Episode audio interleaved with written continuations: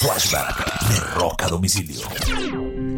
Un 14 de marzo del año 2016, Sony Music le pagó a los herederos de Michael Jackson 750 millones de dólares por la mitad del catálogo de Sony ATV Music, una compañía de publishing que tiene los derechos de cerca de 4.000 canciones de música pop, incluyendo La joya de la corona.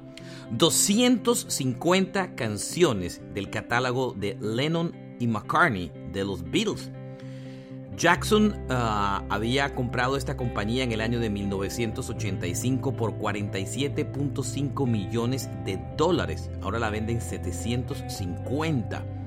Em, y por cierto, esa compra le acabó su amistad con Paul McCartney.